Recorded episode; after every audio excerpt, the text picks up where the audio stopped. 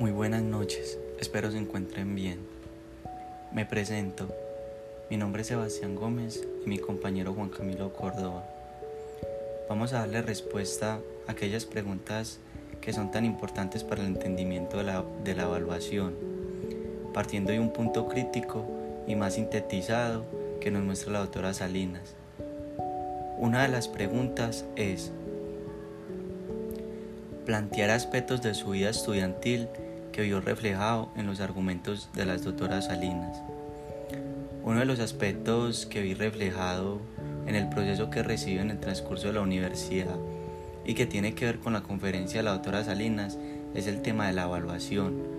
Cuando tocaba un punto clave que me volvió en el tiempo y movió aquellas fibras humanas de sentimientos, emociones, que me hacían recordar mis inicios en la universidad y es cuando la evaluación la comparamos con esa sensación de miedo,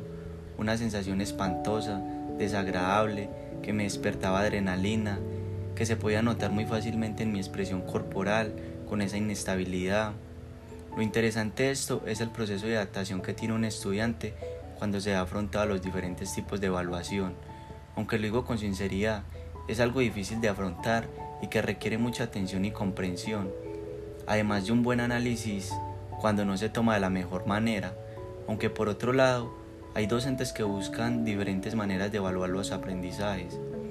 los conocimientos que se han adquirido en el proceso y que no se quedan solo en exámenes de respuesta de selección múltiple, sino en escuchar opiniones, críticas, posibles soluciones a un problema,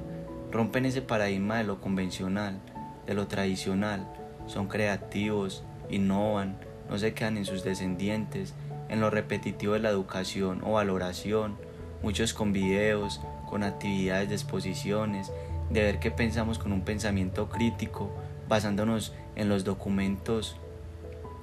relacionando la información que nos proponen autores que han trabajado y esforzado en un tema y que nosotros sintetizamos y analizamos. Y además de esto damos nuestra opinión son nuevas alternativas para motivar a los estudiantes de que tengan esa iniciativa propia y no impuesta de querer apreciar el conocimiento. El sistema evaluativo tiene deficiencias, pero por otro lado hay muchos docentes que motivan a aprender y es un punto, un punto importante a rescatar, aunque la evaluación, como dice la doctora Salinas, genera tensiones. Hay docentes que tienen tanta habilidad, tanta creatividad, que se convierten más que todo en una valoración, una apreciación al estudiante, además del trabajo colaborativo, que es interesante para las personas que vieron rezagadas en la institución básica, porque muchas veces venimos con falencias por el miedo a opinar, a ser juzgados, rechazados, señalados, y cuando hay ese mediador que saca lo bueno de ambos, hay una construcción no solo en los estudiantes, sino en el mismo docente.